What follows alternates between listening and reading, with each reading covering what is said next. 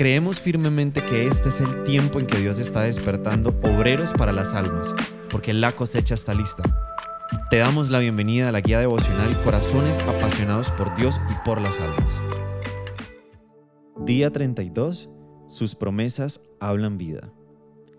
En la prisa diaria por llevar a cabo las tareas que tenemos, a menudo podemos perder de vista la tranquilidad, confianza y paz que Dios nos ofrece. Y esto es así tanto para quienes ya conocemos el amor de Jesús como para quienes aún no lo hacen. Mira a tu alrededor y piensa, quizá las personas que conoces necesitan saber que, aunque el mundo fluctúe, el amor de Jesús permanece. Tú tienes el mensaje que ellos necesitan. Lectura bíblica. En Mateo 24:35 en nueva traducción viviente dice, El cielo y la tierra desaparecerán, pero mis palabras no desaparecerán jamás. En Isaías 55:11 nueva traducción viviente dice, Así es también la palabra que sale de mi boca. No volverá a mi vacía, sino que hará lo que yo deseo y cumplirá con mis propósitos. Reflexionemos. Todos necesitamos recibir las promesas de Dios que nos inspiran esa esperanza viva. Verdaderamente, hay una diferencia tan grande en la prisa, el caos y las dificultades de este mundo y la esperanza viva que nos da Dios. Esta esperanza viva está fundamentada en la palabra de Dios, lo cual no cambia sino que permanece fiel y verdadera. Ella es una fuente de autoridad que no podemos dejar de lado al hablar de Jesús con los demás.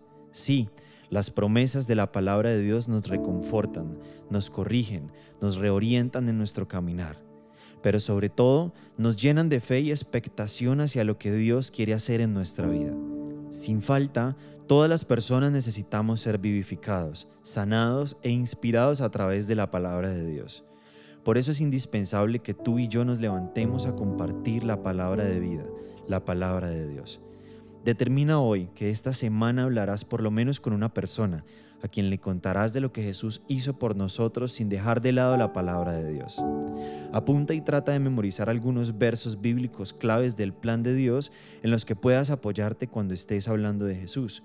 Juan 3, versículos 16 al 17, Juan 14, 6, Romanos 5, 8, Romanos 6, 23, Romanos 3, versículos 23 y 24, Colosenses 1, 20, Tito 3:5.